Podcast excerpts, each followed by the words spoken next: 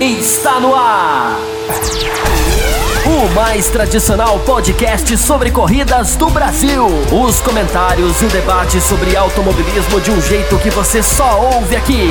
A partir de agora, Thiago Raposo e Fábio Campos apresentam Café com Velocidade. Café com Velocidade. A dose certa na análise do esporte a motor. Para você que nos ouve no cafécomvelocidade.com.br, estamos começando a edição 644. Mais uma semana de incerteza, mais uma semana sem respostas de retorno do automobilismo. Nenhuma notícia, nenhuma informação, mas cá estamos nós com temas muito relevantes. Hoje vai ser um programa bem especial, mais uma vez nesse novo formato de três temas, então vocês podem aguardar muita discussão em grande estilo. No primeiro tema vai ser sobre. Vou retornando né, o assunto da semana passada, mas com um foco diferente, que é o automobilismo virtual. Hoje nós vamos falar um pouco como a Fórmula 1 está usando para faturar e engajar os seus fãs. Teve até mais uma corrida né, no último final de semana que o Charles Leclerc venceu. Nós vamos comentar sobre isso. Falaremos também sobre o Grande Prêmio de Mônaco de 96, que foi a corrida que a Fórmula 1 passou, né? Ela, passou, ela resolveu passar duas corridas na semana passada, mas como a gente falou, né? A corrida do final de semana, do sábado, Mônaco 96. Vamos passar um pouquinho aí também em cima dessa corrida e vamos encerrar com o tema que foi eleito pelos nossos ouvintes nas enquetes, tanto no Instagram quanto no Twitter. Eu lembrei que o Facebook também faz enquetes, então acho que a partir da semana que vem, quem é mais fã do Facebook vai encontrar a enquete por lá para poder participar e votar também. E o tema que venceu é falar sobre brasileiros, falar sobre Barrichello, falar sobre Massa, um pouco da carreira desses dois pilotos. E hoje saiu uma reportagem muito especial, né, que os jornalistas elegeram os 10 melhores pilotos da história da Ferrari, nem Massa e nem Barrichello estavam nessa lista. Vamos falar um pouquinho sobre isso também. E aqui hoje na mesa, mesa cheia casa completa, recebendo ele aqui do meu lado direito, Will Bueno. Seja bem-vindo, Will Bueno. Mônaco 96, Will. O pessoal assistiu, eu vi muita gente reclamando, muita gente xingando. Ah, obviamente a gente não quer aqui fazer uma análise da corrida, assim, trazer aí paralelos entre 96 e 2018, 2019, essa era que a gente está vivendo, a era atual aqui. 2020 ainda não dá para fazer esse paralelo. Mas o que, que você achou, Will? 96 você já assistia corrida? Ou 96 você ainda era um jovem menino e provavelmente não tinha assistido essa corrida? Seja bem-vindo à edição 644. As duas coisas, Thiago Raposo. Saudações, Thiago Raposo, os, os colegas de bancada, que serão apresentados em seguida, e aos ouvintes do Café com Velocidade. Sim, eu assisti em 96 e eu assisti em 2020 e tem algumas observações interessantes para a gente, umas é, observações e umas reflexões interessantes para a gente conversar aqui a respeito dessa corrida de 1996. Muito bom, guarda aí que a hora que a gente entrar na discussão, a gente vai realmente trazer isso para a mesa. Também tenho, tenho ele lá de Brasília, Matheus Pult, aqui do meu lado esquerdo. Matheus, você provavelmente pegou muito pouco da carreira do Barrichello, né? Eu imagino que mais a parte final, mas aí o Massa ah, deve ter pego aí o grande, os grandes momentos do Massa e quando começou a decaída dele realmente ali depois daquele acidente da mola em 2009, retornando em 2010. Mas enfim, são dois brasileiros que marcaram, são dois brasileiros com, com mais de, de, de duas casas de vitórias no currículo e vitórias pela Ferrari. O Barrichello com, se não me engano, né, o maior número de corridas pela equipe. O Massa também aí com uma quantidade enorme de corridas, uh, mas nenhum dos dois conseguiu o título e os dois foram envolvidos né, em situações ah, de ter que abrir passagem, de ser escudeiro, situações que os deixaram aí em maus lençóis. Seja muito bem-vindo também, Matheus. O que, que você pode dar aí de, de, de, de um, um drops de entrada aqui para o nosso ouvinte sobre esses dois brasileiros? Seja bem-vindo. Olá, Raposo. Olá, colegas aqui de bancada e também ao nosso ouvinte, a nossa ouvinte. Sim, peguei pouco da, da carreira do Barrichello, eu peguei mais ali o período em que ele sai da Ferrari, vai para a Honda, uh, eu acompanhava a Fórmula 1 muito esporadicamente de 2005 para trás, né? Mas o que eu posso dizer é que eu acompanhei esse período de Honda, de Brown, de Williams, o Massa, obviamente, peguei esse período uh, da, do título ali com Hamilton, foi onde eu tive a emoção de gritar, de chorar na frente da TV, e vai ser um papo bem legal quando a gente for entrar nesse assunto mais para frente no programa. E também tem o Fábio Campos, lá de Belo Horizonte. Fábio Campos, seja muito bem-vindo. E a Fórmula 1 segue né, com o automobilismo virtual, mais uma corrida, dessa vez envolvendo mais pilotos, né? Se a primeira quase não teve pilotos, dessa vez teve uma participação mais massiva, pilotos da Fórmula 2 também, pilotos de academia, de equipes participando a, da prova. E a Fórmula 1 é o que resta ela, parece, né, Fábio Campos, neste momento, e vem utilizando, parece que teve bons números de fãs, vem utilizando as corridas virtuais para que, de certa forma, mantenha o espírito, mantenha a marca dela, mantenha os fãs ávidos por corrida com alguma coisa para assistir. Qual é a tua visão sobre isso? Seja bem-vindo. Olá para você, Raposo, olá para os colegas, olá especialíssimo para o nosso ouvinte que está aí seguindo com a gente nessa nesse momento tão difícil do automobilismo e que, e que a gente vai acabando sendo arrastado né, pro, pelo buraco da paralisação. Eu já começo a ver sites que fazem textos já não garantindo a continuidade dos próprios. Enfim, a Fórmula 1 a gente tem que acelerar na discussão sobre o futuro, porque as notícias não param de sair. Então é uma discussão que a gente tem que ter quanto antes. E dentro desse contexto, é, os, nossos, os nossos apoios até aumentaram na última semana no, no total, então tem mais gente se juntando ao nosso grupo de apoiadores, o que é uma, um fenômeno que tem que ser exaltado e aplaudido. É, embora o pior ainda não tenha, não tenha vindo, né? Tomara que a gente consiga manter esse pique. Assim como a Fórmula 1 e assim como o que a Fórmula 1 faz no mundo virtual. Uh, o que acontece na, no planeta deu uma outra dimensão para esses para esses jogos e a cada categoria está correndo atrás. Eu tenho até números aqui que são números muito fortes, mas não significa dizer que está tudo sendo bem feito, que está tudo sendo feito da maneira correta. É uma oportunidade de ouro. Deixou de ser uma brincadeira e passou a ser uma coisa muito séria. A gente vai falar sobre isso ainda nesse, nesse primeiro bloco, não, porque agora é um bloco só, mas nesse primeiro segmento, se eu não estiver enganado. Com certeza, é assunto do primeiro segmento. Vamos abrir logo com ele, mas antes eu quero falar dos apoiadores, já que você falou e que houve um aumento, e houve. Quero agradecer aos novos apoiadores que chegaram.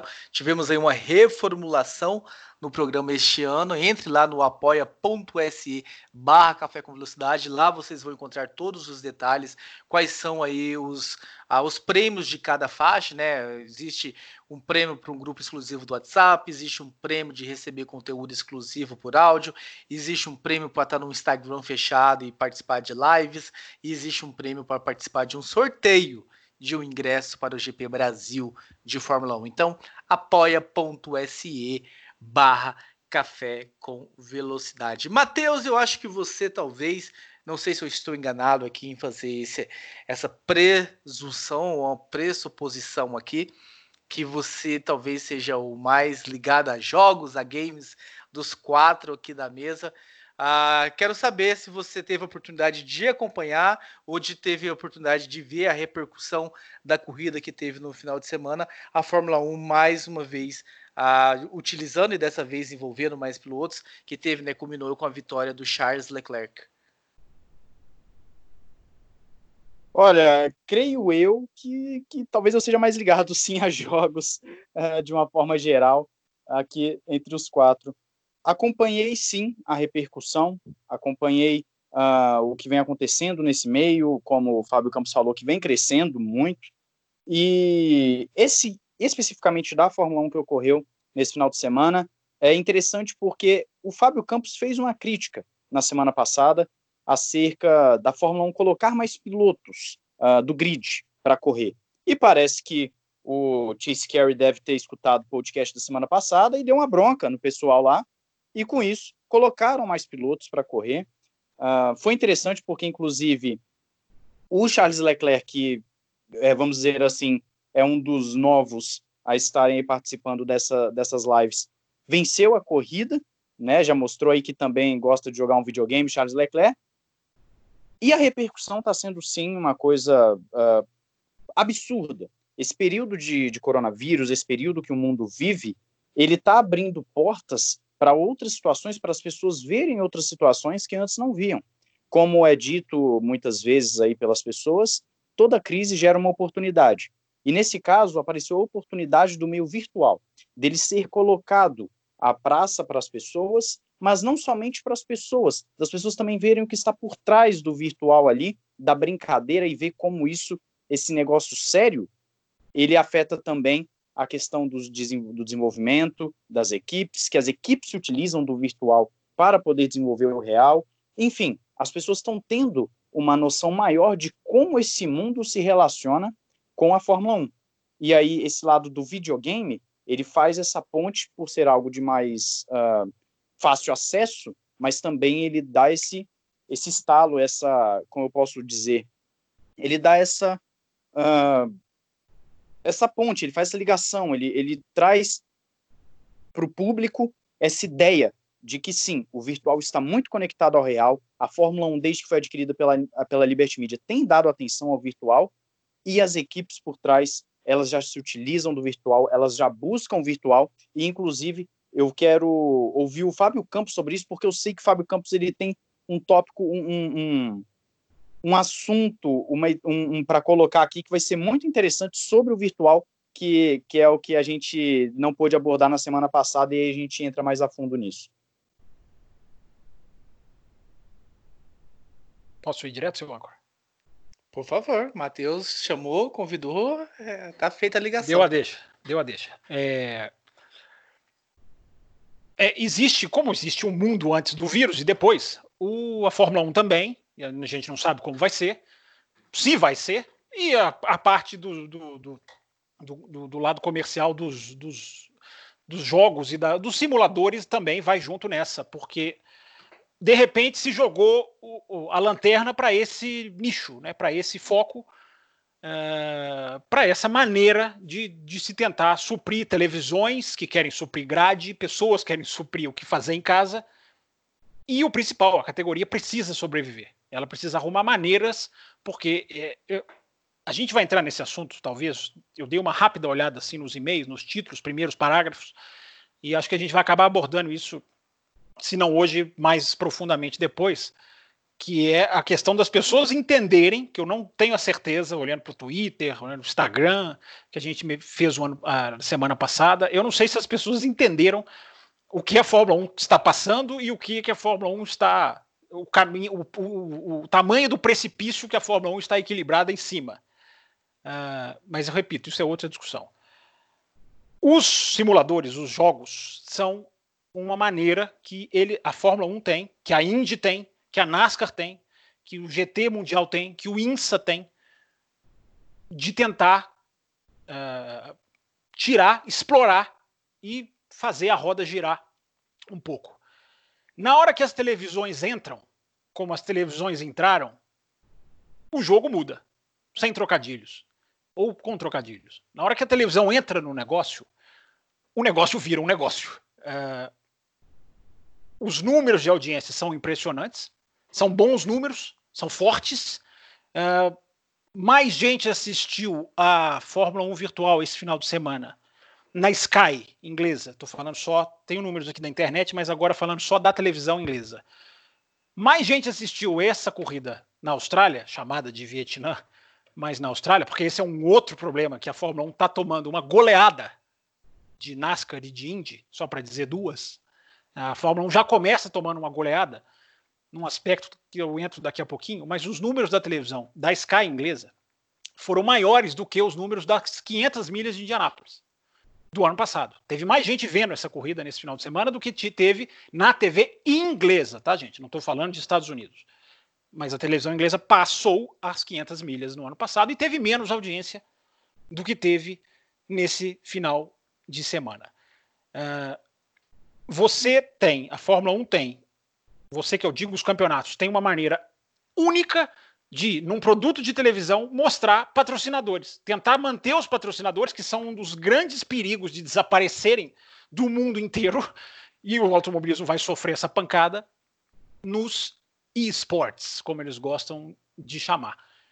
Então, a coisa ficou muito importante. Deixou de ser quem ganhou, quem, quem o jogo é bom, o jogo foi ruim, a corrida foi assim, assado. É, eu nem assisti a corrida, é, porque não é, eu não acho que esse seja o foco. A nossa apoiadora Grazi até mandou uma mensagem para nós no grupo de apoiadores, falando que corrida chata. Eu não sei se ela estava se referindo ao Grande Prêmio de Mônaco ou se ela foi estava Mônaco. se referindo. Foi Mônaco. Foi Mônaco. Mônaco. Tá, tá. Mônaco virtual, então a gente responde ela num outro bloco. Mas a questão vai além disso. A questão vai no uso dessas plataformas que são agora necessárias, são fundamentais porque você não vai ter números iguais às corridas. Mas você pode atacar um público, você pode buscar um público jovem, que é o que o automobilismo não tem. Você tem que fazer um meio termo. A Fórmula 1, para mim, já começa tomando uma volta. E eu vi hoje né, uma, uma notícia de que o Zac Brown falando que algumas equipes estão realmente muito mal. Ele fala de quatro equipes que podem correr sérios riscos até de falência, porque a situação ficaria tão feia que nem para vender serviria. Ah, será, Will, que poderia ser uma alternativa para essas equipes agora, nesse momento, de começar a faturar também em cima disso aí? Ah, já que está tendo tanta audiência, como o Fábio Campos disse, né? eu não sabia dessa informação, é realmente surpre bem surpreendente que a corrida virtual passou a corrida real da Indy, né, do ano passado, a Indy 500, que para alguns. pra... Raposo, só complementando, nenhuma corrida de Fórmula 2 ou Fórmula 3 jamais teve na TV inglesa audiência também desse final de semana da, do eSports. E que é o dado alarmante, né? Mas a Indy 500 que é tido por, por, quase todos aí amantes do automobilismo como a principal corrida do ano e, e o americano que consome muito e tudo mais, as audiências nos Estados Unidos e é um dado surpreendente. Seria, Will, uma, uma, uma possibilidade para essas equipes que estão realmente passando por uma dificuldade gigantesca começar a faturar, começar a, a realmente tirar grana desse mundo? É, com certeza. Eu, eu assisti a corrida. Eu assisti a corrida, liguei, liguei ali no, no, na, na, minha TV e sentei e assisti. Confesso que não, não, não, não achei assim é, não é uma coisa que, nossa, que, que legal. Não é, não é, não é a minha, assim, muito, muito isso. Não achei. Acho que, que, que a Fórmula 1, ela, ela, ok, é, é interessante, né, fazer uma corrida, transmitir ao vivo e, e tudo mais. Mas eu acho que, que a Fórmula 1 perde uma grande chance, assim, ou, ou está perdendo, pode ser que, que venha mudar, é, de, de transformar o, o uma corrida virtual ou um evento de corrida virtual ou usar a sua plataforma de jogos virtuais, jogo virtual, para criar não só é, a parte esportiva ou a parte pensando em faturamento, mas criar o entretenimento. Porque assim, ah, é, te, teve mais pilotos do que na, na primeira? Sim, teve. Mas é, mesmo assim, ao meu ver, é, foram poucos pilotos. E a gente entende isso, porque você imagina, ah, tá lá o, o um tá na, na, Austrália, um tá na Alemanha, um tá na França, um tá nas ilhas não sei o que, outro tá nos Estados Unidos. Para conseguir conciliar todo mundo no mesmo dia, no mesmo horário, que possam participar de uma corrida, é complicado.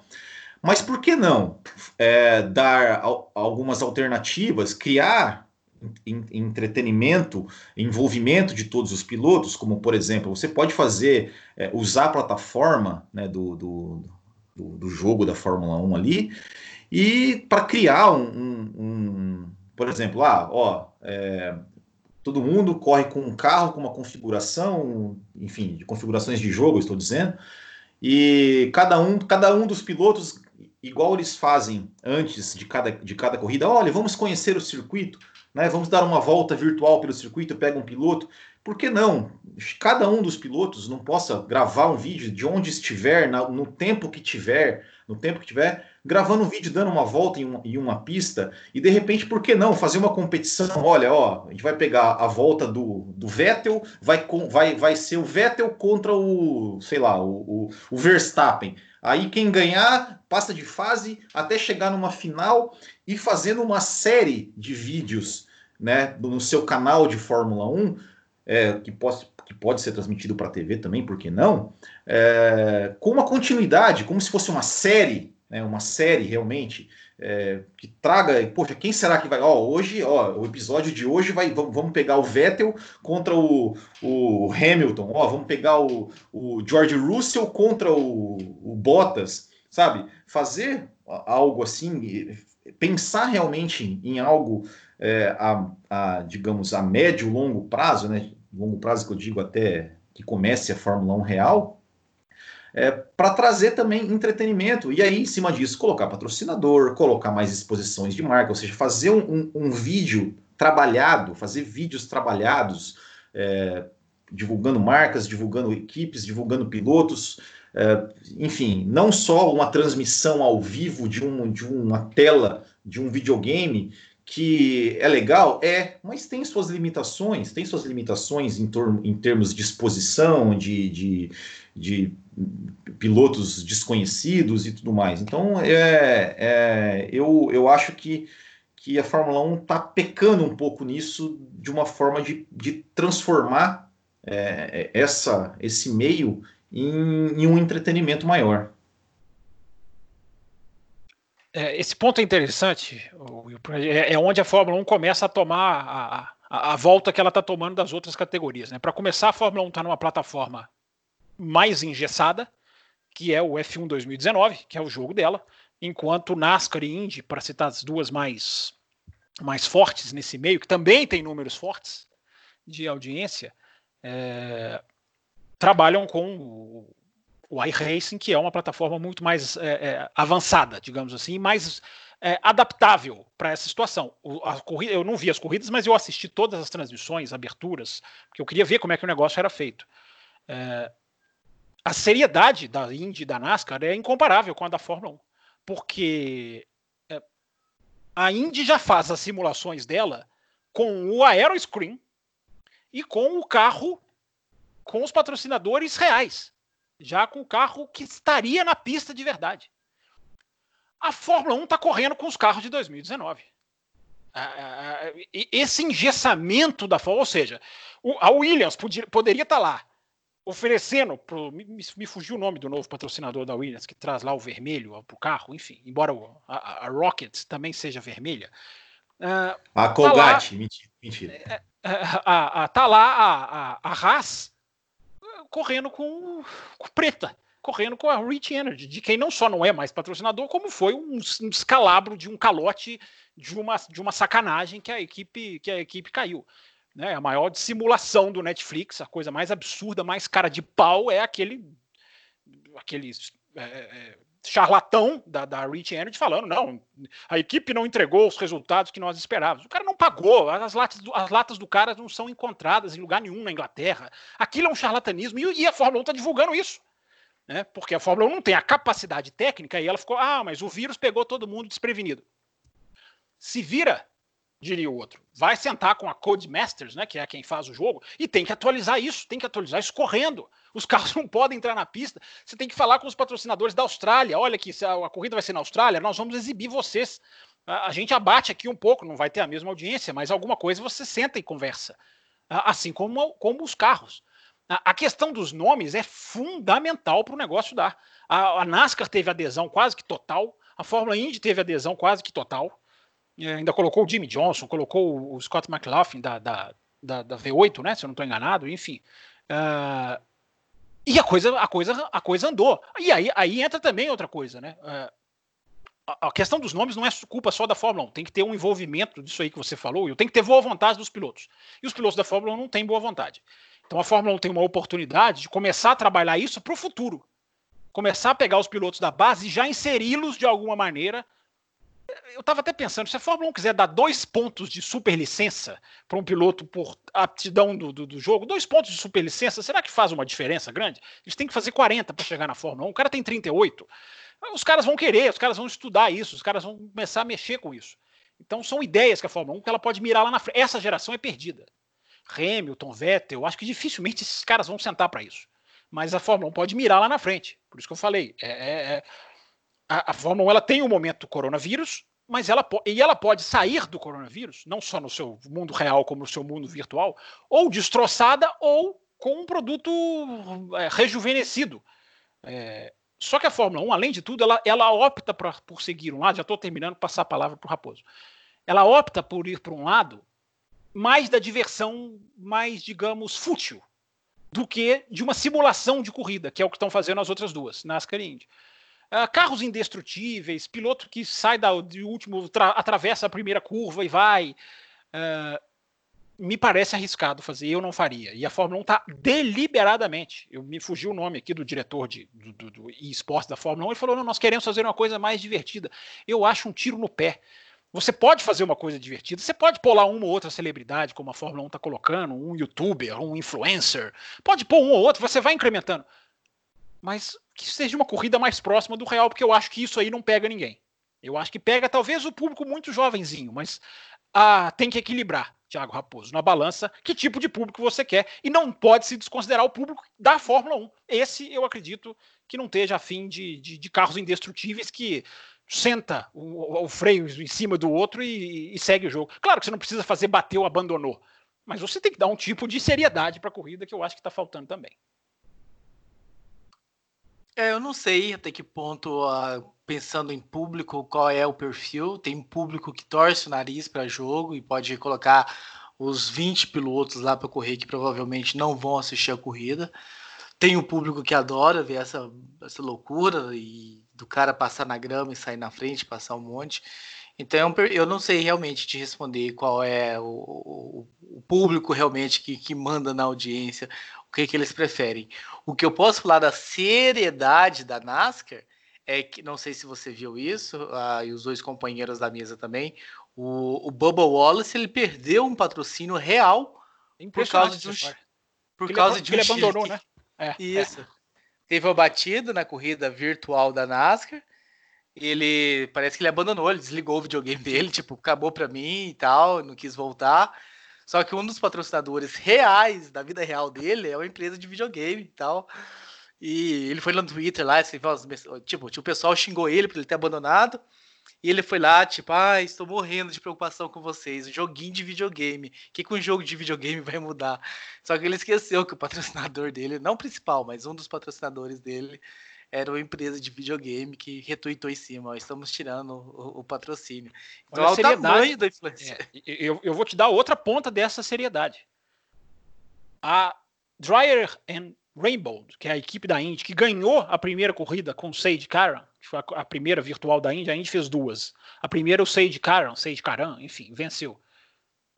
O, o Rainbow é, disse que o dia seguinte dele, o telefone dele não parava de tocar, a empresa, né, o Wix, Wix Filters, que é a patrocinadora, absolutamente satisfeita. E ele disse: Eu tive uma segunda-feira pós, ou domingo, enfim, é, acho que foi o primeiro dia útil, enfim, eu tive um dia útil pós a vitória no automóvel virtual, que a coisa rodou. O, o meu patrocinador estava satisfeito, o meu telefone não parou de tocar, ações foram. E ele falou: Eu vi meu, meu carro na capa dos principais sites do mundo. É isso, é impressionante. Então, é, é, é a seriedade da coisa fica, fica, fica escrita nesse, nesses dois exemplos. Pegando... Matheus você tá caladinho aí, por favor. É, eu vou aproveitar agora para parar de ficar caladinho aqui. Pegando esse gancho da seriedade do negócio, é o futuro. O futuro é esse aí. O futuro é cada vez mais estar integrado o real e o, e o virtual, porque esse meio da internet, esse meio, ele vai dominar. Medo, eu tenho medo do real ser substituído pelo virtual. Não, eu também tenho esse medo. Eu também tenho esse medo. Mas agora, tem coisas que eu acredito que estão sendo sinalizadas já há algum tempo de que vão ser incrementadas. Por exemplo, aquela ideia de botar LED nas rodas. Isso aí é uma coisa que vem, é uma ideia que vem do virtual. E você vai começar a incrementar isso com o quê? Você tem o, o, o por exemplo, a Fórmula E, que tem aquele sistema de, de votação, enfim, você tem aquele negócio onde o cara passa e ele pega o, o, o boost, essas coisas. Isso tudo é o futuro. O futuro, querendo ou não, vai ser de uma participação mais ativa desse meio virtual, desse meio interativo com o real. Porque aquilo hoje em dia, e isso vale para qualquer coisa, que não é interativo, que não é virtual para o real, é... isso já não está mais, mais sendo aproveitado. Portanto, é o futuro, a Fórmula 1 tem que olhar para tudo isso que vocês falaram, ela tem que, que olhar para a questão do virtual como uma oportunidade de angariar aquele que é novo, de manter o velho, que eu acredito que o velho ela está tentando manter com as reprises de corridas, e, e, e realmente desenvolver esse produto. Os carros de 2021 são carros de videogame pelo design inicial que foi apresentado, né? 2022, perdão.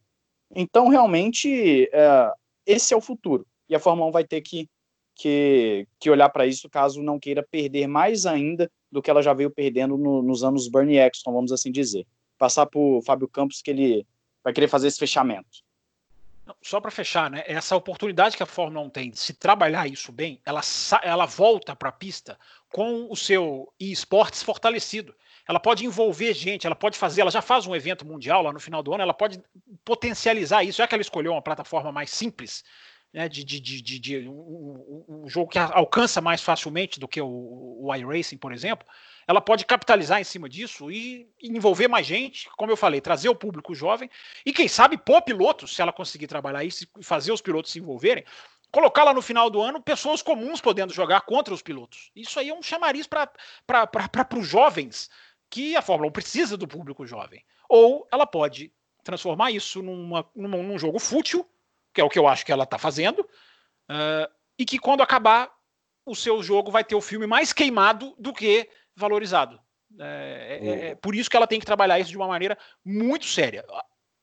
É o peso na balança. Ou se você substitui, substitui a corrida com sim entretenimento, com uma certa leveza, ou você faz uma coisa absolutamente que o público de Fórmula 1 vai rejeitar.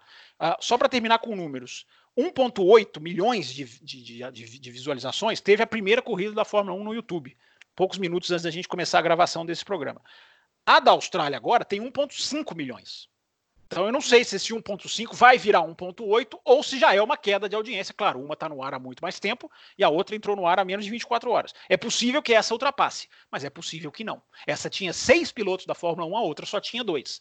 É, a Fórmula 1 tem que pesar muito e tem que atualizar o seu jogo o mais rápido possível. Não dá para perder a oportunidade comercial de expor os patrocinadores atuais que precisam ter o seu produto valorizado para não saírem correndo, como talvez seja o caso. É, só, só falando isso que você disse aí, né, sugeriu com relação a colocar pessoas para lutar com os, com os pilotos reais na, na, de repente num evento. A, a Stock Car fez isso ano passado. É, com a Stock Car, né, tem, tem uma plataforma brasileira que é o Automobilista, é, que era inclusive o que a gente usava ali, né, quando eu trabalhava com, com simuladores, que eles faziam, eles faziam, né, tinha uma promoção de que os, os pilotos, né, os, eu, você, qualquer pessoa, é, tinha lá um, um, um, sistema que você podia gravar, né, você faz a sua, a sua hot lap, né, a sua volta rápida, a sua volta quente ali, é, e, e, gravava e mandava o arquivo da sua volta com é, pra, lá para o servidor da, da, da Stock Car. E se eu não me engano, acho que os dois ou três melhores tempos participavam de uma corrida virtual que fazia parte do evento Stock Car, ou seja, a corrida, não lembro qual etapa, acho que foi a etapa de Interlagos, ou seja, é, a, essa corrida virtual, ela fazia parte da programação oficial da etapa da Stock Car. Claro, a gente está com, a gente está sem é, etapas oficiais da Fórmula 1, mas, mas a, a, a Stock Car já fez esse, esse tipo de ação, de trazer o público para o jogo, para o virtual, para correr com pilotos reais. E, enfim, eu tinha, eu tinha um, um rapaz, só para você ter uma ideia assim de a, a, questão do, do público. Tinha um rapaz lá que, que às vezes prestava serviço com a gente, às vezes ficava lá, e, e ele é, era piloto, né? Do, do, ele participava de campeonatos e ele corria o, o iRacing. E você tinha que ver, assim, ele mostrava todo empolgado ali, um, uma coisa de 10 segundos de uma corrida que ele participou e que o Max Verstappen estava participando, e na hora que ele sai do box, o Max Verstappen está atrás dele o Max Verstappen ultrapassa para colocar uma volta dele. Você tinha que ver o olho dele brilhando de contar isso, de mostrar isso. Então são coisas assim que, que a Fórmula 1 realmente precisa explorar, precisa trazer o público, aproximar o, é uma forma de aproximar o público com o piloto, de, de enfim, é, expor patrocinadores e tudo isso que a gente já falou aqui. Então, é, só queria contar isso porque é, pegar esse, aproveitar esse gancho que você, que você deu, essa, essa sugestão, porque a própria Stock Car já fez isso e a Fórmula 1 não faz. Maravilha! mais uma vez aí, acho que foi muito bem tratado e debatido esse assunto, o automobilismo virtual, esse é assunto que, se não me engano, nunca esteve antes presente ou esteve muito timidamente na história desse programa e como é uma realidade atual aí, nós achamos bem interessante trazer e queremos ouvir. A gente sabe que nós temos muitos ouvintes que jogam, muitos ouvintes envolvidos seriamente com isso, que participam de campeonatos aqui no Brasil. Queremos ouvi-los o que tem a dizer sobre tudo que foi debatido aqui. Eu quero trazer agora, antes da gente passar para o próximo tema, alguns e-mails que nós recebemos. A Thaís, né? Thaís, dando até boas-vindas para ela, que é a nossa novíssima apoiadora, a, que chegou essa semana. Muito obrigado, Thaís. Seja muito bem-vindo a esse time de apoiadores. Já entra na faixa de concorrer ingresso para o GP Brasil. Boa sorte nesse sorteio. E ela diz o seguinte: Bom dia, boa tarde, boa noite. Então, nas últimas semanas, devido ao Covid-19 e ficar em casa, atrapalhei, não consegui, não consegui ouvir tantos podcasts, mas ela fez uma maratona aí para colocar tudo em dia, Fábio Campos. Ela diz o seguinte: vamos lá. Primeiramente, quero deixar o meu apoio ao Thiago Raposo quanto ao cancelamento de Melbourne. Afinal, ali, até ali, a maioria das pessoas que convivam não estavam tão preocupadas assim porque o que se escutava era que a letalidade era baixa e que o vírus não sobrevive por temperaturas acima de 22 graus. Honestamente, eu não teria me preocupado de imediato. Ela traz aqui outro ponto que ela fala de com relação a isso, né, que ela fala que é de Brasília, assim como Mateus. Ah, e está falando que ali as autoridades só tomaram atitude de isolamento quando descobriu a, que o marido da primeira pessoa confinada também estava infectado e tudo mais, ela contando essa história. E ela diz o seguinte: vou discordar do Fábio Campos, porque não gosto da ideia de perder a sexta-feira. Lógico que economicamente deve ser melhor, mas como espectadora e alguns que pretendem começar a ir ao autódromo, tinha previsto este ano, mas vamos ver se vai sair o GP do Brasil. Ou oh, vamos ver se você ganha o ingresso ainda, você vai no setor G com a gente, Thaís. Eu quero ver tudo bastante, quero aproveitar os três dias. Eu também tenho esse pensamento, Thaís. Eu vou confessar para você esse pensamento meio que egoísta, tipo, estou pensando em mim quando vou para o autódromo e não na, na, na Fórmula 1. Ah, queria constar que eu sigo o Botequim GP no Instagram e vejo que ele faz com frequência propaganda para vocês. ele sim. É... Ele sim. Ele sim. Ah, o Ressaca eu não, eu não vejo no Ressaca, eu não vejo no Ressaca. Tô brincando, é para ele ficar bravo. Continua. É, faz uma pergunta aqui sobre o presidente da FIA. Vocês acham que seria a, a, o melhor representante? Ou quem aceitaria esse papel, né? Sobre a questão do novo presidente da FIA. Se a gente teria algum nome aí para falar. Ela fala de indicações de filmes aqui, filmes e séries ah, sobre questões da Fórmula 1 que ela coloca aqui. E manda aqui para terminar, para falar para o Matheus não se sentir citado, diz o seguinte: concordo com o Matheus que queria o Autódromo de Brasília decente e recebendo as corridas. Para a gente responder ela, vocês têm algum nome aí para presidente da FIA que talvez fosse interessante no lugar de Jean Todt? Qualquer um. Qualquer um no lugar desse cidadão faria melhor. Tinha que ser alguém com, com alguém que ou já pegou no volante ou que já pegou em graxa, já pegou em suspensão. Tem que ser alguém de corrida, tem que ser alguém, não pode ser um burocrata, tem que ser alguém de corrida. Desde que não seja o Manuel Pirro, né? É verdade. Eu não, eu não tenho nenhum nome na minha cabeça, para ser bem sincero. Eu sei que já foi ventilado durante um tempo o Toto Wolff, mas, mas o Toto Wolff também é ventilado muito no lugar do Chase Carey. Não, não, não vejo ninguém, não. Não consigo pensar em alguém de imediato, não. Infelizmente, porque significa que o Jean Todt continua. Eu acho Só até qualquer... o ano que vem. A boa notícia. O ano que vem o mandato dele acaba, é o terceiro, não tem como se reeleger, ele sai. Não tem. Esse vírus tem data para ir embora. Mas é para minha tristeza. Para minha tristeza entra um cordeirinho dele aí que, que adianta, né? O, a, o interessante seria é. entrar um cara realmente de oposição para vai entrar um cara para de repente fazer mais do mesmo, continuar o que está sendo feito. Então, a, não me agrada muito.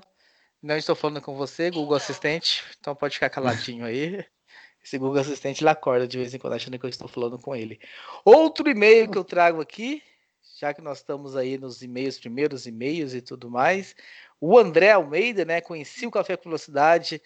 Ah, ouvindo, né, o Ressaca F1 aí, ó. Ressaca F1. oh, oh, tapa na cara aí, tapa na cara aí. Se eu souber, eu, eu vou passar a ler os e-mails antes do programa para não tomar uma vergonha igual eu tomei agora.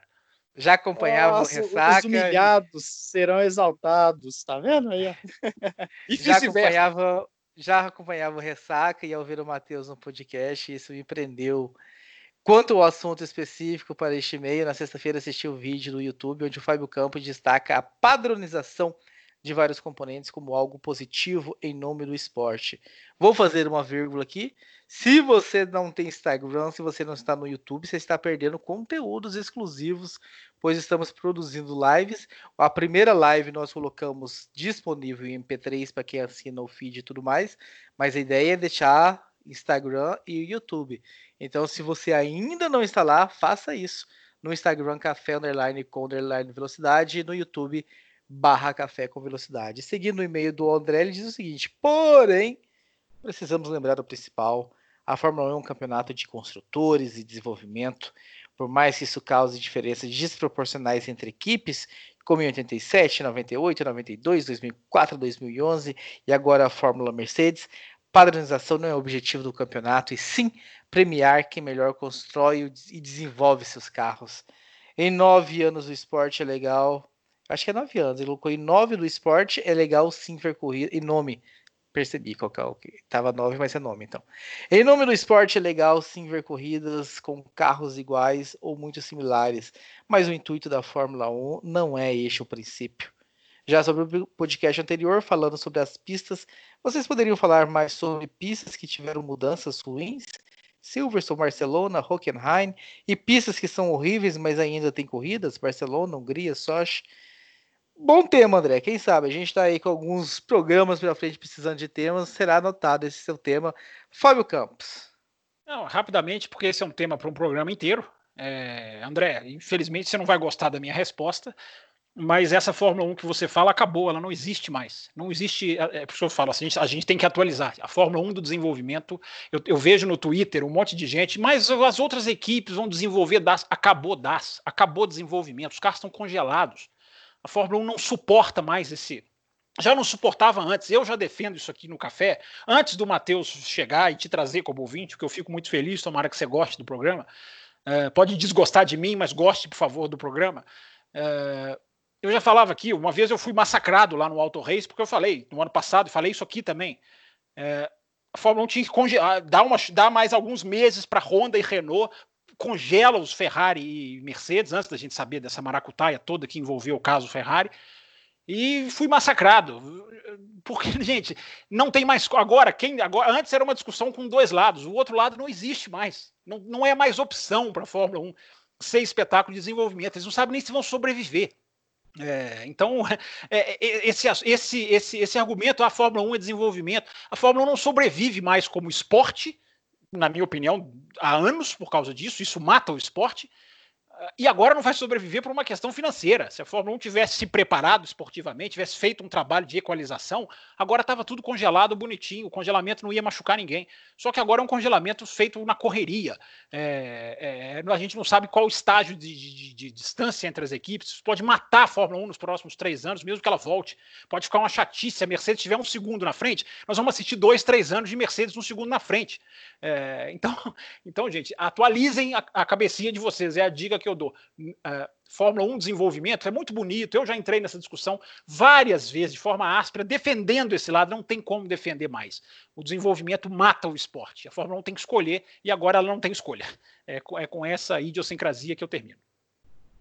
Isso, isso, inclusive, entra no que o Raposo falou no início do Zac Brown. Se não me engano, foi o Raposo que falou. O Zac Brown já tem alertado sobre isso. Ele é o cara que está à frente do movimento para as equipes pedirem uma redução, inclusive, no teto orçamentário, para, quem sabe, até 90 milhões de euros, porque as equipes não estão sobrevivendo. O esporte, no geral, não está sobrevivendo e a Fórmula 1 chegou num nível que ela realmente está numa situação muito delicada. Ela corre o risco Isso. de não voltar, ela pode quebrar, a Liberty pode não conseguir pagar os empréstimos que ela fez para comprar a Fórmula 1, ela pode perder a ação legal sobre a Fórmula 1. A situação é gravíssima. Ela pode sobreviver? Pode. Mas ela pode voltar de uma maneira totalmente destruída, com um campeonatinho pequeno, enfim. É, esse assunto, fala Will, esse assunto é, a gente não, pode voltar, deve voltar nele, não. claro que vamos voltar. Não, é que, é que eu só assim, eu vou, eu só vou é, discordar ali do, do, do, do nosso prezado ouvinte, Uh, eu discordo dessa, do, da, dessa frase que ele fala que a Fórmula 1 é um campeonato de construtores. Não, a Fórmula 1 é um campeonato de pilotos. Ela nasceu como um campeonato de pilotos. Então, o campeonato de construtores ele só foi implementado em, em, quando a Fórmula 1 já tinha oito anos de, de, de existência. E, e, e, até numa, numa, discussão como essa, né, que às vezes as pessoas falaram assim: ah, mas é, a Ferrari, por exemplo, dá muito mais importância no, no, no campeonato de construtores do que no campeonato de pilotos. É, e na época, eu entrei no site da Ferrari. Não tem absolutamente nenhuma menção ao, aos títulos de construtores e um grande destaque aos seus pilotos campeões. Então eu, eu, eu já discordo do, do início da, do, do, desse conceito de que ah, a Fórmula 1 é um campeonato de desenvolvimento. Não é, não é. É um campeonato de pilotos que infelizmente se transformou se transformou nisso aí, nessa competição de, de, de da indústria automobilística de, de, desenvolvimento, que, ao meu ver, só estraga o esporte. E respondendo aí, respondido o e-mail, a gente vai para outro e-mail do Eduardo Costa, que já dá um pontapé inicial na próxima discussão, que é a etapa de Mônaco de 1996. Ele ouviu o nosso chamado, ouviu a corrida e mandou o e-mail dele para a gente. Ele diz o seguinte: Olá, amigos. Primeiramente, agradeço por terem lido meu e-mail ah, na semana passada. Quando vi a descrição do episódio, o assunto Pietro Fittipaldi não apareceu. Achei que não teriam lido, mas felizmente estava enganado. No último fim de semana, a Fórmula 1 retransmitiu nas redes sociais o GP de Mônaco de 96.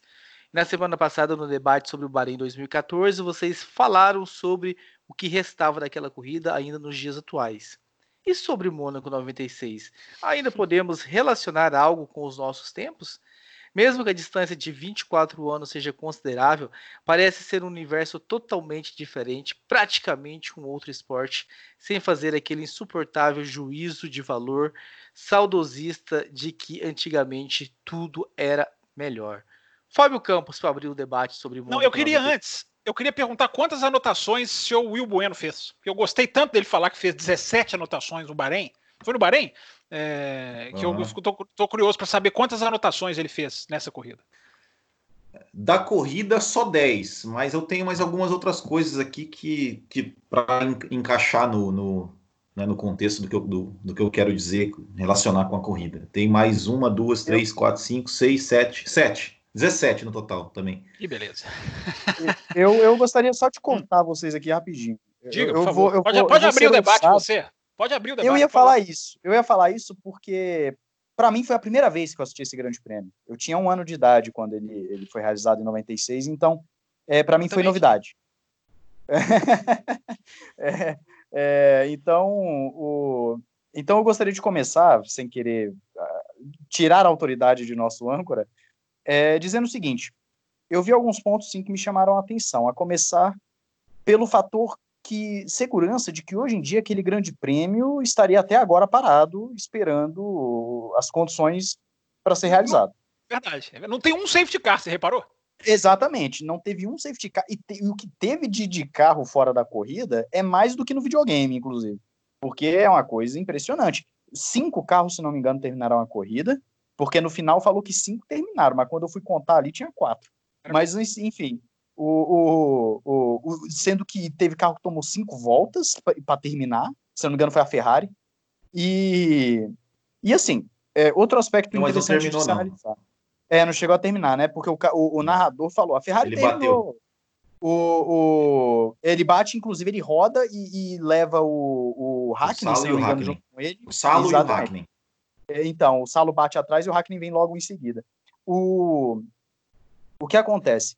Os carros eram muito menores do que nós temos hoje, então há uma, uma diferença de racing que poderia acontecer em Mônaco, por ser muito apertado, que hoje já não é tão, tão uh, digamos assim, possível, né? era uma corrida que eu não estava esperando muita coisa. A partir do momento em que você tem. O que faz essa corrida ser legal é o quê? São os abandonos. São os grandes saindo da corrida. Você tem o Schumacher logo na primeira volta errando, você tem o Rubinho abandonando. Mas o Rubinho não era dos grandes. Mas você vai ter uh, as Williams, por exemplo. O Damon Hill, quando eu achei que já não tinha mais nada para acontecer na corrida, o motor do Rio estoura. Aí eu já fiquei, nossa, realmente ainda tem coisa para acontecer aqui. É, e ver quatro, cinco carros terminando uma corrida onde a maioria esmagadora foi erro, foi batida, uh, o, o Villeneuve tentando passar retardatário por dentro, foi, foi de lascar ali também, foi de lascar. Mas me chamou a atenção do, a, a, questão de segurança. Não teve safety car, o carro ficava parado no canto da pista, no guarda-reio. É, os caras simplesmente passavam ali, dane-se o resto. Eu achei isso interessantíssimo, porque é uma coisa que, que são extremos que a gente fala de Fórmula 1. Tem gente que acha que tudo tem que, que parar a corrida, e tem que ter halo, e tem que ter isso, e tem que ter aquilo. E tem gente que acha que pode morrer um na pista lá, o carro pegando fogo, e não tem que parar. Então, é, é, são extremos que a gente vê num espaço aí de 20 e poucos anos, que, que, que, aguçam muito esse debate do que é a Fórmula 1. O senhor, né? chegou então, a assistir, o senhor chegou a assistir Austrália 1986 durante a semana? Não. Não, eu vi trechos, eu vi melhores momentos. Tá então não assista, forma... porque não assista, porque o seu aspecto de segurança vai lhe fazer ter um infarto se você assistir aquela minar de parada. Que é uma delícia de se assistir. Pra não, no Shinkane, no Shinkane, mas, é, mas, mas, não assista eu... se você tiver com o padrão de segurança, digamos, afiado. Não, não, eu entendo. Nossa, esse trocadilho foi excelente eu não, eu não, eu sou justamente o contrário. Eu sou daquele que, que pensa que o racing tem que acontecer, que tem que ter o roda com roda, tem que ter a busca, que não se deve parar por qualquer coisa. Eu só estou falando assim que se a gente pegar o padrão FIA de hoje com o que acontecia naquela época de 96, é, chega a ser é, criminoso você pensar em fazer uma coisa dessa hoje em dia. Tanto é que eu comecei falando, hoje em dia a corrida estaria parada até agora por falta de segurança porque ia ter carro toda hora saindo, ia ter guincho, ia ter safety car, é, é uma situação absurda. E aí nós temos algumas questões, o, o pit stop que é, é, é, uma coisa engraçada, porque ao mesmo tempo que você tem os mecânicos ao redor do carro, você tem, parece que uma plateia em volta do, do pit stop, que, que, é muito interessante também. Uh, um detalhezinho, tirando, se não me engano, na Williams, uma aletinha da asa traseira, aquilo me deixou encabulado, o que seria aquilo? Uma uma parte da asa traseira ali para e o narrador fala que é para melhorar no downforce, né, que não, não necessita porque a pista está secando, então não é precisa de tanto. Você está falando uma hora que, ele, que, que, o mecânico arranca? É, exatamente, ele é arranca da É o Gurney, é, ele tira ali para tirar a aerodinâmica. É, eu não lembro de, de, na Fórmula moderna isso ter, eu realmente não, não vou lembrar se, se isso acontecia na Fórmula mais recente de ter visto isso. Uh, mas enfim, são pontos que me chamaram a atenção é, os carros, o tamanho dos carros, essa questão do safety car, é, o pit stop, como era feito, na questão do, do, de ter muita gente em volta ali. Enfim, foi interessante de assistir, foi um grande prêmio de Mônaco que ocorre a cada 50 anos, mas foi muito legal. É, eu realmente espero que a gente veja um grande prêmio de Mônaco assim em breve de novo. E fica aí, então, essa, essa observação, da, principalmente da segurança. Eu coloquei nas minhas anotações aqui, Fábio Campos. Eu, fiz, eu também fiz as minhas anotações. E o segundo tópico é o seguinte: falta de segurança em 96 versus excesso de segurança em 2020. Qual é a realidade? Faltava segurança lá ou tem excesso de segurança agora? Essa pergunta é excelente, assim, é difícil de ter uma, uma, uma, uma resposta correta. É... O, o, o, o que me impressiona é como isso fica na nossa cabeça. Né? É o psicológico das atitudes da FIA na nossa cabeça. É o psicológico que, na minha opinião, já, já tem ouvinte me odiando, que mandou e-mail, enfim, mais gente talvez vai me odiar agora. É o psicológico do race control é, que faz com que muita gente concorde com a punição do Vettel no Canadá o ano passado.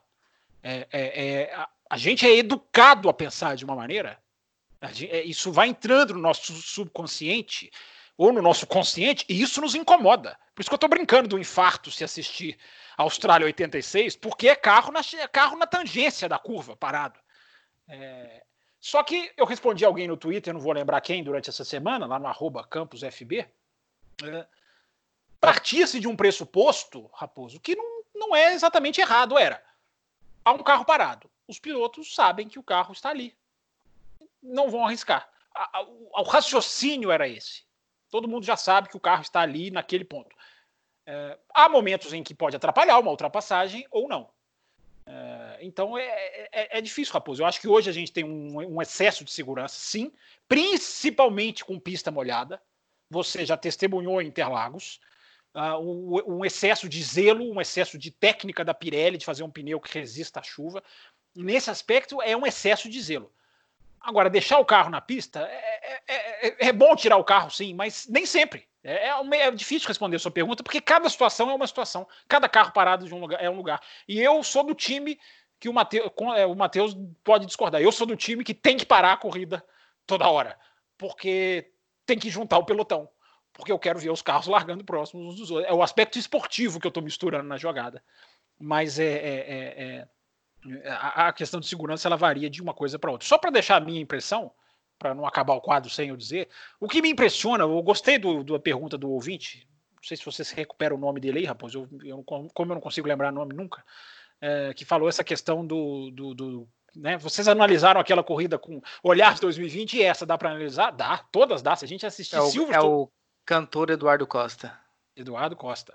Se a gente assistir Silverstone 1950, dá para a gente analisar com o olhar de 2020. O olhar de 2020 que me dói é ver que três equipes daquela corrida existem hoje. Três equipes daquela corrida em 96, gente. Já é a era moderna, já é a era da tecnologia, já é a era que eu respondi pro, pro, pro André, né, Raposo? Acho que o nome dele, uh, de, de que o desenvolvimento já atrapalhava, já tinha suspensão ativa, já tinha sido banida. É, não estou falando de 1950. Três equipes daquela Fórmula 1 existem hoje se a gente for analisar que a Sauber talvez exista, com outro nome, talvez quatro: Ferrari, Williams e McLaren. Uma delas agonizando, a outra delas, a outra saindo de uma agonia. É, a Ligier, que bom ver a Ligier ganhando. Saindo, né? mas voltando, né? Com é, o aço do Covid. É, agora, agora, agora, todas estão, até Mercedes. É, Ligier, que é, como é bom ver a Ligier vencendo, né? a grande Ligier dos anos 70, que eu não vi, mas sei da história. Tyrrell uh, na pista, Minardi, que teve o seu valor, estava lançando nessa corrida Fisichella, nesse ano, né? Estava nessa corrida, mas lançou nesse ano Fisichella, Minardi, que lançou tantos pilotos para equipes de cima. No futebol, todos os times de antigamente ainda existem. Na NBA, todos os times ainda existem. Em qualquer lugar, os, os, as, as estruturas, as instituições. A Fórmula 1 não. A Fórmula 1 deixou morrer. Porque mais ou menos nessa época, um pouco depois, eu gostaria de lembrar que Bernie Eccleston abocanhava ou punha no bolso 50% dos lucros da Fórmula 1.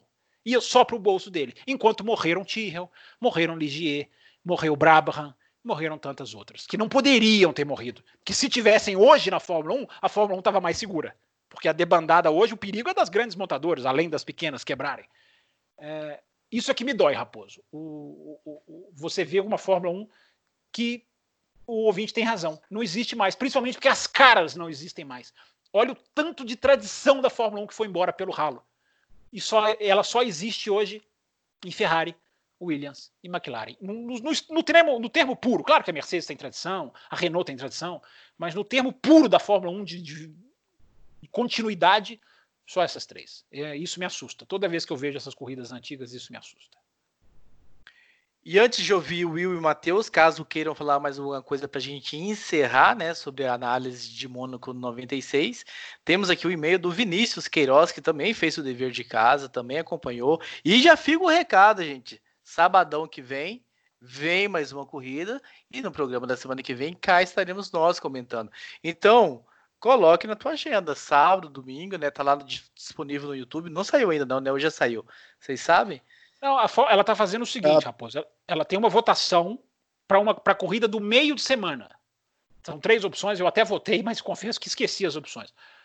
E ela vai continuar com a corrida do final de semana. Eu acho que a gente deve continuar com a do final de semana, porque eu acho que é, é a corrida que mais tem. As pessoas têm mais tempo de ver, tem muita gente trabalhando, embora em casa, enfim. Acho que durante a semana é outro, é outro tipo, mas a princípio, Raposo, vai ter no meio mas da a semana. Minha dúvida, então, mas a minha dúvida, a do sábado continua disponível? Sim. eles tiraram. Sim, não, lá. não, ainda está. Até o Bahrein ainda continua. Eles meio que. Opa, peraí, não vamos eu... parar de derrubar essas corridas, né? Até o Bahrein tá lá ainda. Eu acho que eles não vão tirar pelo fato de que isso gera dinheiro, tá? Gera dinheiro. Cada visualização ali tá gerando um dinheiro absurdo para eles. É, eu acho que por isso eles não vão tirar. Eu acho. Tá? Eu, eu devo confessar para vocês que eu fui cair na besteira de assistir ao vivo e tava muito ruim a conexão, porque devia ter muita gente. Eu saí do ao vivo, digitei lá no, no YouTube mesmo.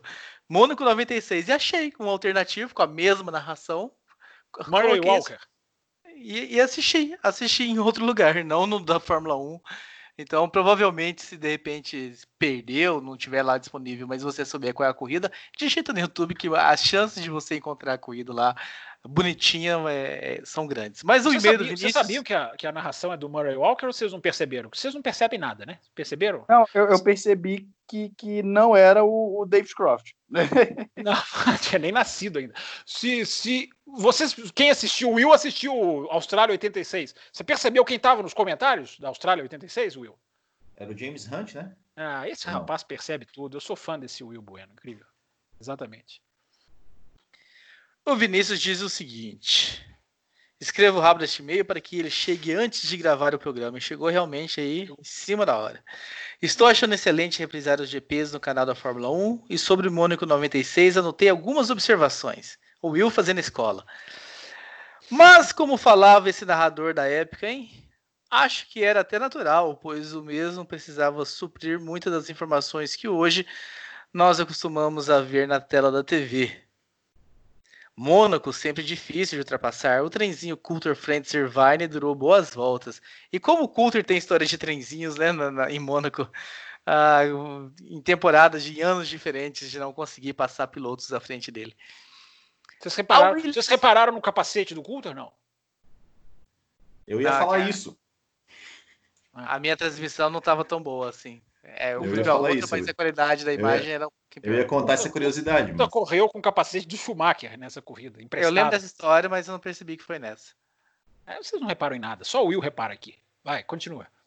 A Williams era mesmo impressionante. O Rio chegava a tirar dois segundos a cada volta mais rápida na pista molhada. Aliás, estou enganado durante um pit stop o mecânico da Williams des tacou uma aleta da asa traseira como se fosse um adesivo para diminuir o downforce, já que havia parado de chover. Sim, como o Matheus falou. Por fim, quantas voltas o Irvine tomou do Panis? Confesso que perdi as contas.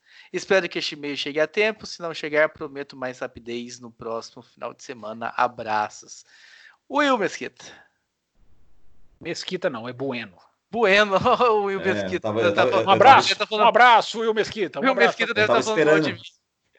Eu tava esperando ali o, o, o, quinto elemento aqui.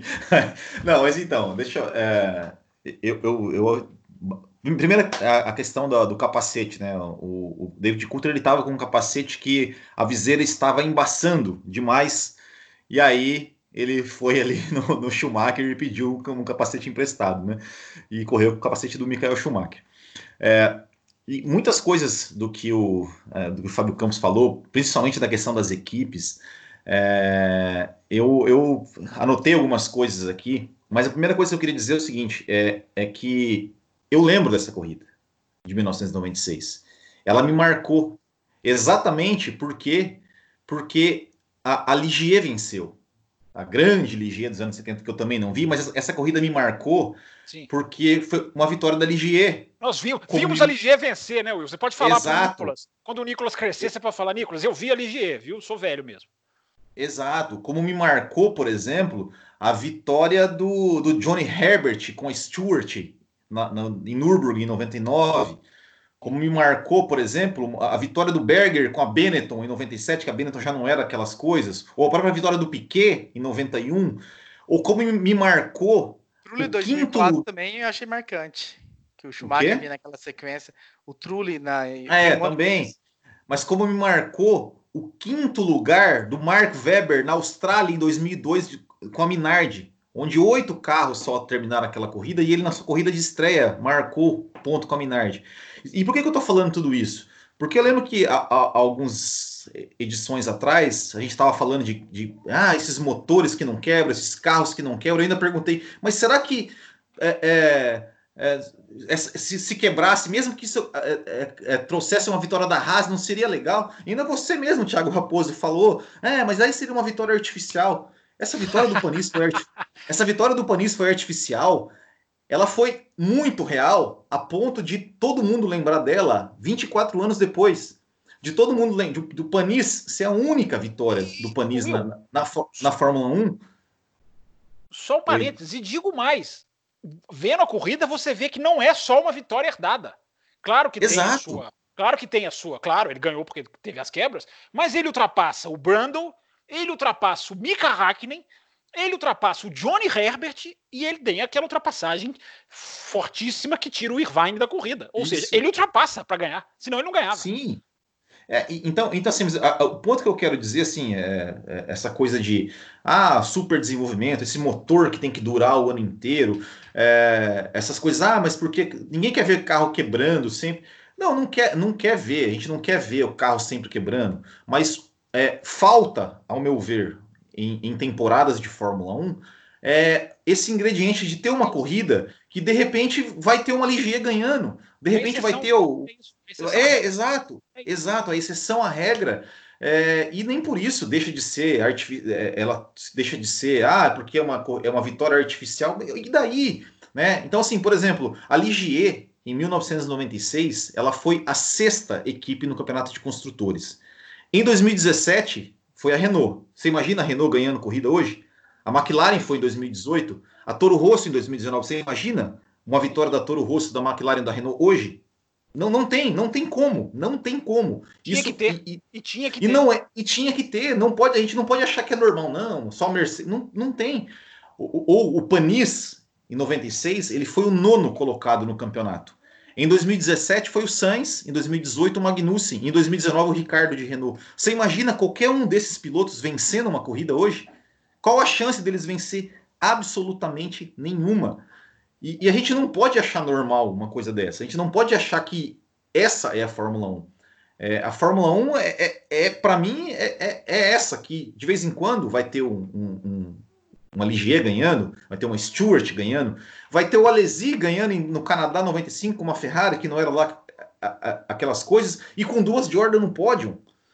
Vai ter o Damon Hill ganhando de Jordan em 98, vai ter o Damon Hill quase ganhando de Arrows na Hungria Tem que haver 97. chance, né, Will? Tem que haver exato. no mínimo um dia ruim que as coisas acontecem, no mínimo. Exato, exato. Então, é, é, é para mim isso isso marcou porque assim, eu lembro, eu lembro muito bem nessa corrida de ter assistido, eu tinha 13 anos na época. Eu lembro de ter assistido a corrida, de, puxa, só chegou quatro carros, que legal, tal, Ligier ganhando. É, é, é enfim, é, era, era, essa minha reflexão que eu gostaria de, de passar, é, de passar aqui, é, de que como faz falta uma corrida como essa, em que uma Ligier ou que um Panis é, vence uma corrida. Fecha o bloco, Matheus. Você não vai passar em branco, não. Fecha o bloco. tá, rapidamente aqui, é, falando aí que a Ligier foi o, o, que, o que marcou o Will, né? Porque ele é velho, ele viu a Ligier ganhar, né? É, o que marcou para mim, só como, como esse contraponto, foi a Toro Rosso em 2008 que a Toro Rosso é a minha equipe favorita é e ela venceu em 2008, para mim foi o, o, o, ápice, né? Foi Entra o, nessa o lista, sim, sim. É, sim. uma coisa. E, e, detalhe, uma vitória que, assim como falou que não foi artificial, também não foi artificial, porque o Vettel faz a pole e ganha. É, é, é uma situação, assim, realmente muito interessante. É, e só falando aqui uma outra coisa interessante sobre o Grande Prêmio de Mônaco, ó, Verstappen abandonou, Fisichella abandonou, Schumacher abandonou, Rubinho abandonou, Katayama abandonou, Ricardo Rossetti, Pedro Paulo Diniz, Gerhard Berger, depois tem um acidente entre o Frentzen e o Irvine. Uh, Martin Brundle abandona. O, tem Panizzi e Irvine no acidente também. Damon Hill abandona. Jean Alesi abandona. Luca Badoé e Jacques Villeneuve abandonam. Irvine, Hackney e Mika Sala abandonam. Olha só o tanto de coisa que aconteceu nesse, nesse grande prêmio. Mas é isso aí que eu queria falar. Pode mandar bala aí. Deixa eu só falar mais uma coisinha, só que eu não podia deixar aqui. Minha primeira, não, minha primeira, não, não, a minha primeira anotação é assim. É um abraço pro Valese, um abraço pro Valese. Primeira... Eu, eu passar o bastão para esses Esses caras estão dominando o café. Eu tô muito feliz. Tô muito não, feliz. Um já, um, já, um já tá me imitando. Um já tá me imitando. Ah, o Tia Raposo, isso aqui lá. O outro já tá furando. Ah, então vou, vou quebrar já tá aqui. O outro, já tá chamando o outro dele. Clima no programa já tá azedando. O clima que sempre foi maravilhoso, já tá azedando. Um absurdo. não, não é, só, é, só, uma coisa assim que eu, que eu gostaria assim, é de, é de que é, eu sou meio nostálgico, né? Mas é, como, eu, como eu gostava do, daquele antigo logo da FIA e, do, e daqueles caracteres de transmissão. Eu achava aqueles os mais lindos é. da Fórmula 1. A de abertura, eu coloco ela no meu Twitter todo ano. É uma, eu sou repetitivo, é maravilhosa a vinheta de abertura. E antes da gente entrar no próximo tema, a gente tem um último e-mail do Gustavo Tomelin. Nós recebemos no meio da semana esse e-mail. Ele diz o seguinte: esse é meu primeiro e-mail que mando para vocês, então mais uma semana com primeiros e-mails chegando. Estou muito feliz uh, em poder contribuir para a estrutura desse podcast, e aliás é um, um novíssimo apoiador também, junto com a Thaís entrou. Uh, nós tivemos mais um que me fugiu o nome agora. Vocês lembram que quem foi o outro que entrou junto com a Thaís? Enquanto eu vou acabar o e-mail aqui, eu espero que vocês, um dos três, traga eu esse. Eu vou olhar aqui, vai lá. Sou apaixonado por Fórmula 1 e é uma alegria imensa ver que existem pessoas no Brasil debatendo sobre a Fórmula 1 de uma maneira crítica, sem levar o orgulho consigo. Para o primeiro assunto, eu queria saber dos participantes do Café com Velocidade qual a opinião de vocês sobre a possível ida do GP do Brasil para o novo circuito que querem construir na cidade do Rio de Janeiro. É uma boa ideia? Ah, vale a pena? Vejo, com, vejo muitas pessoas apoiando essa ideia pelo fato de falarem que o circuito de Interlagos ser muito antigo, ser uma pista projetada para é, outra época da Fórmula 1. Mas é engraçado que muitas pessoas que falam isso falam que o GP de Mônaco é um dos melhores GPs do calendário que é uma pista que mal dá para ultrapassar. Qual a opinião de vocês? Bem rapidamente, Gustavo, a minha opinião. Há quanto tempo na Interlagos aí vem fazendo melhores corridas da temporada? Tem também as, as corridas de Interlagos chatíssimas, que a gente fica lá bravo. Mas a quantidade de excelentes corridas que a gente teve em Interlagos nos últimos 10 anos, ah, talvez seja até maior do que a quantidade de corridas que tenham sido ruins. Então, acho que continua entregando uma, boas provas a questão do Rio de Janeiro vai muito além de, de, de, de circuito ser bom, ser moderno. Existe toda uma questão de um Estado passando necessidade, passando fome, endividado, com seus três últimos governadores na prisão. Então, uh, eu acho que o Estado ali realmente precisa se reorganizar ainda como Estado, cuidar da população. Se for iniciativa privada construir, se fizer um bom circuito, por que não? Não tenho nada contra. Não sei se os meus queridos companheiros de bancadas querem acrescentar algum detalhe a este assunto. Uh, eu vou só dizer rapidamente aqui, olhando por um outro ponto de vista. Se o autódromo for realmente construído, uh, o interesse da Fórmula 1 é real. Esse autódromo está aí porque o interesse da Fórmula 1 é real. A Fórmula 1 tem um interesse total em colocar o Rio de Janeiro no mapa é, por questões aí financeiras, comerciais, enfim, tem as suas questões uh, que envolvem dinheiro, mas a Fórmula 1 tem esse interesse já há alguns anos. Então, partindo do princípio de, de que o autódromo está ali construído, eu acredito que eles mudam sim para o Rio de Janeiro, e aí, independente de a gente gostar, e, é, é só uma questão de torcer para que seja um bom circuito, uma boa pista. E vamos falar sobre. Aliás, você trouxe o nome, Fábio Campos, do apoiador? Fernando Martins de Oliveira, bem-vindo. Desculpa a gente não lembrar seu nome, é que tem gente que sai e entra, enfim. A Fabrícia voltou, né? Um grande abraço para a Fabrícia, que bom ela voltou para o nosso time de apoiadores. Sim. Então, Fernando Martins de Oliveira, que a gente não tinha pego o nome aqui, porque é um entra e sai de gente, mas está registrado aqui. Sejam bem-vindos aí, os novos apoiadores. E o último tema, esse tema que foi eleito, né? Pelos nossos ouvintes, os apoiadores, fizemos uma enquete lá com eles, eles levantaram alguns temas. Com esses temas nós levamos para as nossas redes sociais e o povo quer saber sobre brasileiros, querem saber um pouco sobre carreira, nossa visão sobre Rubens Barrichello e Felipe Massa, paralelos que se pode fazer, ah, o que conquistaram e tudo mais. Eu quero começar já, ah, Will, falando da lista, da lista que saiu sobre aos 10 melhores pilotos da Ferrari. É justo nenhum dos dois estar nessa lista para você?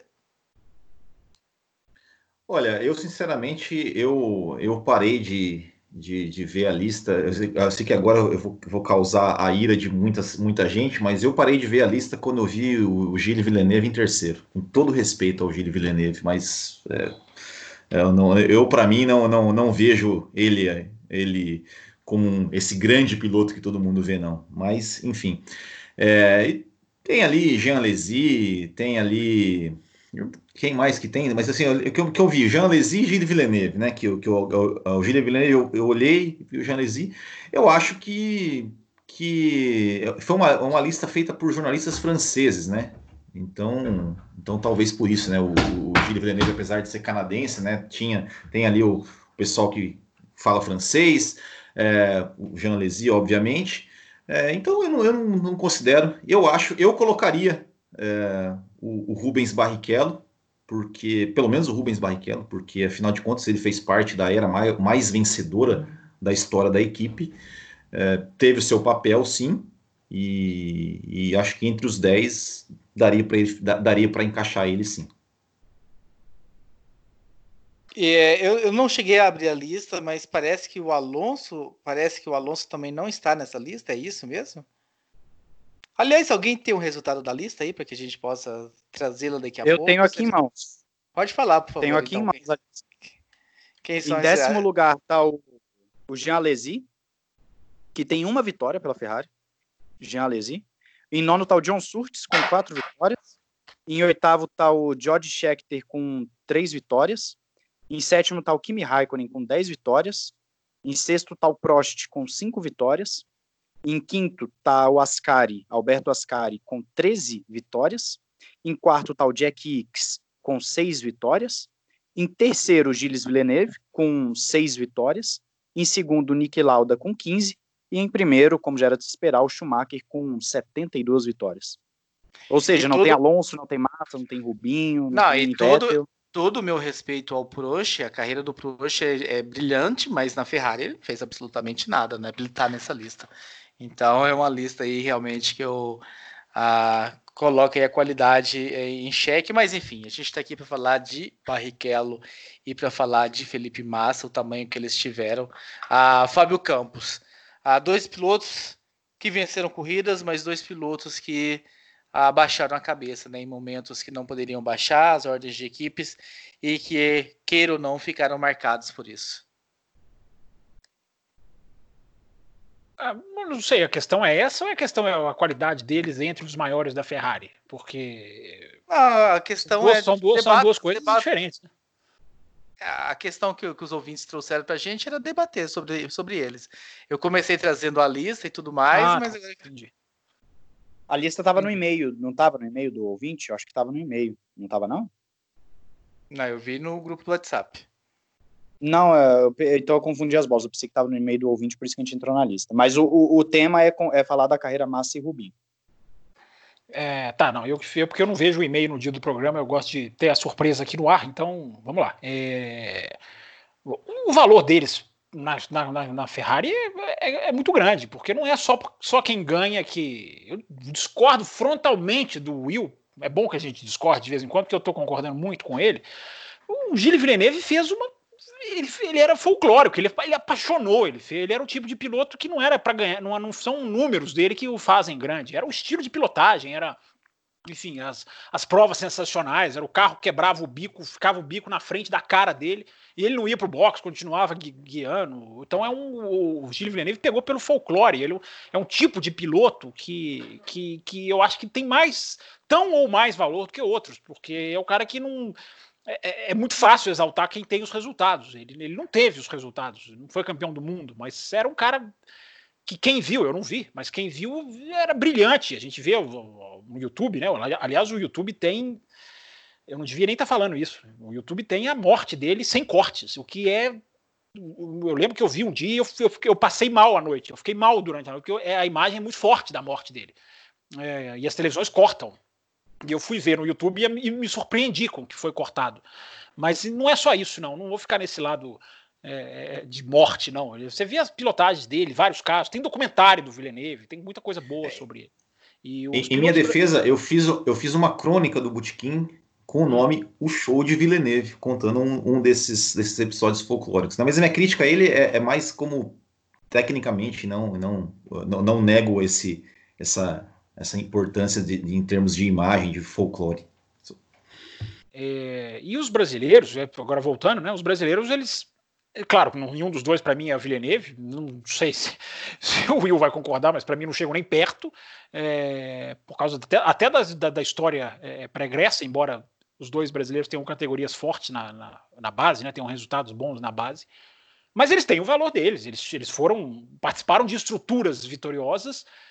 Um chegou a ser quase campeão do mundo, o outro saiu da Fórmula 1 aplaudido e saiu da Ferrari por vontade dele.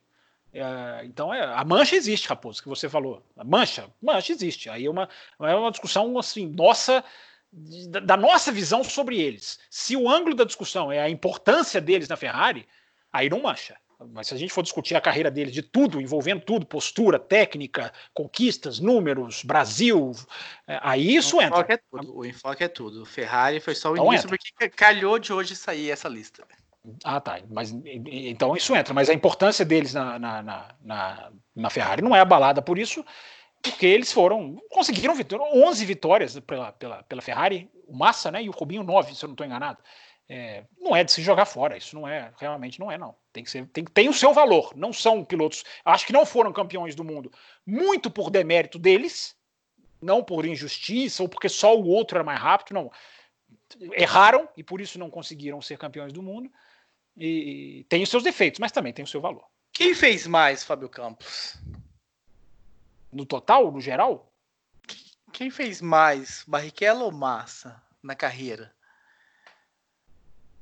Ah, eu acho que o Barrichello, né? Acho que o Barrichello tem uma carreira, o Barrichello tem uma carreira mais forte. O Barrichello foi muito bem na Jordan, foi bem na Stewart, teve as suas oscilações na Ferrari, teve as suas oscilações na Brown, muito, muito, muitas oscilações. O Massa tem uma boa carreira na Ferrari e uma inconstância enorme na Sauber, quando ele foi muito bem em 2005. Mas em 2002 ele perde o emprego, em 2004 ele não vai tão bem assim. Então, Raposo, eu acho para responder rapidamente, eu acho que o Rubinho.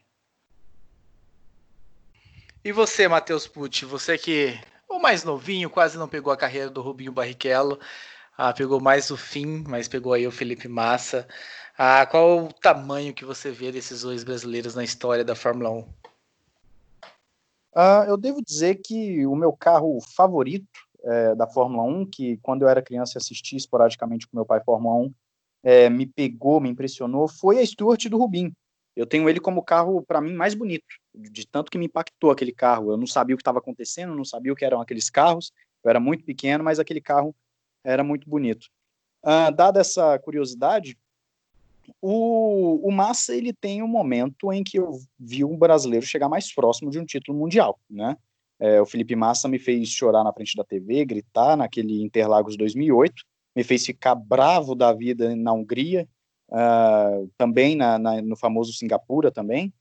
E o Massa, então, ele tem esse aspecto, vamos assim dizer, entre aspas, emocional, do torcedor. Do torcedor, o Massa, com certeza, eu tenho esse apego. E o Rubinho, em 2009, depois tinha um carro para ser campeão, não foi campeão, como o Fábio Campos disse, por demérito, porque ali na Brown, se, se na Ferrari ele poderia dizer que havia uma, uma preferência pelo Schumacher, Uh, na Brown não havia essa preferência e, e realmente o, o, Button deu um banho. Mas, falando de uma forma geral, o que eu já pesquisei da, da carreira do Rubinho, inclusive é um dos vídeos que eu estou para fazer no Ressaca, a pedido do, do pessoal, uh, eu diria também que o Rubinho ele tem um peso maior. O Rubinho ele tem toda uma questão maior, até porque ele é o cara que substitui o Senna, tem toda aquela questão, né? Ele vem uh, da questão de mídia e, e, aqui no Brasil, falando a nível de Brasil, mas também é o cara que vai ser martirizado aqui.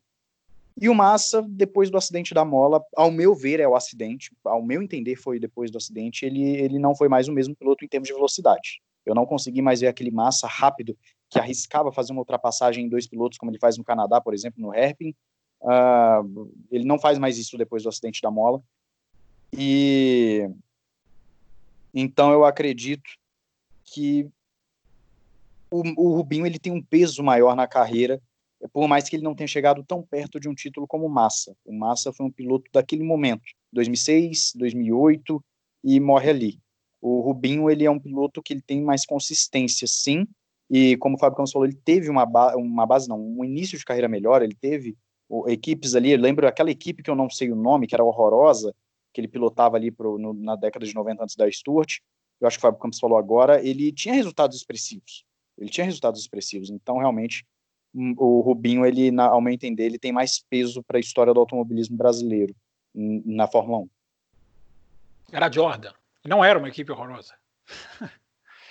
Não, horrorosa que eu falo, o carro era feio. Era feio que ah, dói. Tá. Muito pelo contrário, né? Jordan de, de grandes histórias e grandes pilotos também que passaram por ela. Ah, o que eu posso falar desses dois pilotos, né? De, de tratamento com os fãs, não tratamento, mas uh, como os fãs os recebem, como os fãs. Uh, o Rubinho é infinitamente mais uh, amado, mais aplaudido, mais mais querido. Tive diversas vezes a oportunidade de vê-los juntos em autódromos, seja na Stock Car, que o Massa chegava lá, seja em 500 milhas de Granja Viana, seja lá em Santa Catarina, onde eu estive, Will aí no, no desafio do Felipe Massa, que ele, ele por, por muito tempo ele por três ou quatro anos, se não me engano, né? aquele desafio das estrelas, como o Rubinho Barrichello e como ele retribuía isso também, né? Como eu, o Felipe teve sempre um afastamento também, ah, era mais um tchauzinho, o Barrichello ia lá e tudo mais, então esse tratamento, o Rubinho também, nesse quesito, também ganha ah, na questão do massa. Eu acho que são dois grandes pilotos, nenhum dos dois realmente extraordinários. Como o Fábio Campo disse, ah, perderam títulos ah, muito por, por questões suas. Eu acho que o Massa, pior ainda, né? Aquele 2008 foi uma temporada, primeiro semestre desastroso do, do Massa por perder aquela temporada e colocar a culpa na, em Singapura, o que não é real. O Barrichello teve mais complicações, né? Porque realmente tinha o Schumacher, tá? Algumas vezes tinha que fazer um trabalho, mas o Schumacher era Schumacher. Ah, e, e andava muito, né? E, então o Barrichello realmente teve um fator complicante neste meio termo. Ah, Para a gente fechar, antes da gente fechar esse programa, eu quero só dar a oportunidade de um dos três, dos três falarem rapidamente aí para fechar o assunto, caso tenham mais alguma coisa, para a gente encerrar de vez este bloco, começando com você, Will. Olha, eu eu, é, eu acho que, o, que se a gente dividir as, as carreiras, assim, eu acho que em, nas equipes menores, né, o Rubinho Barrichello, ele teve uma, uma carreira mais, resultados mais expressivos, né, na Jordan, na Stewart, do que o Felipe Massa na Sauber, mas em termos de Ferrari, eu acho que, que nesse ponto o Felipe Massa tem um destaque maior, porque o Felipe Massa disputou um título, né, coisa que o Rubinho na Ferrari não, não disputou, em termos de Ferrari, em termos de equipes de ponta, eu acho que, que o Felipe, eu dou um pouco mais de destaque para o Felipe Massa do que para o Barrichello. Uh, e tem, né, as, só que assim, acho que os dois têm uma, uma grande importância no, no automobilismo brasileiro e na história da Fórmula 1, ou seja, a Fórmula 1 ela teve uh, em sua história em torno de mais de 700 pilotos que passaram pela sua história, desses 700 é, tivemos é, apenas cento e alguma coisa que venceram, e desses apenas é, e apenas 33 que conquistaram mais de 10 vitórias, né? E o Rubinho e o Felipe Massa eles estão nessa lista. Então acho que é uma história é, para lá de respeitável, né? Então é, eu, eu, a gente fala né, do, do Rubinho, óbvio, o Rubinho ele é mais carismático, mas o Rubinho também, como o Matheus falou, ele foi um cara que ele foi muito injustiçado, é, foi muito. É, é, pegaram muito no pé dele, né, é, em termos de, de, de da imprensa, de, de, piadas e tudo mais. É, mas eu, eu respeito a história dos dois, acho que dentro de suas limitações, né, eu respeito, eu não os julgo pelas suas, pelas suas, é, é, digamos, as suas, os, as coisas, né, que, que, que aconteceram, é, acho que, que, que cada um sabe, né, o que, o que é melhor e, e naquele momento eles pensaram mais no, nos seus, nos seus contratos do que, do que, enfim, em, não, não tiveram talvez o, o peito para para des, desobedecerem, né? Eu até, eu até é, separei aqui um, um, um, trecho, olha só, do, do, do, do, livro do Galvão, cara, que ele fala sobre isso. Eu vou só rapidinho aqui, ó, abre aspas, dou um exemplo. Uma vez estávamos jogando golfe e ele me contava uma história do GP do Canadá. Nos treinos havia encontrado um acerto diferente de pneus e comunicado à equipe. Só que na corrida, Jean Todt o obrigou a largar com um acerto igual ao de Schumacher para que ele não fosse muito mais rápido do que o alemão. Disseram pura e simplesmente: Lamento, mas você vai correr com o acerto do Schumacher. E aí é isso, né? Enfim, correu, aceitou, não bateu o pé e o Schumacher ganhou cinco títulos na Ferrari e ele não ganhou nenhum. É isso, meus caros. Matheus, você quer acrescentar algo?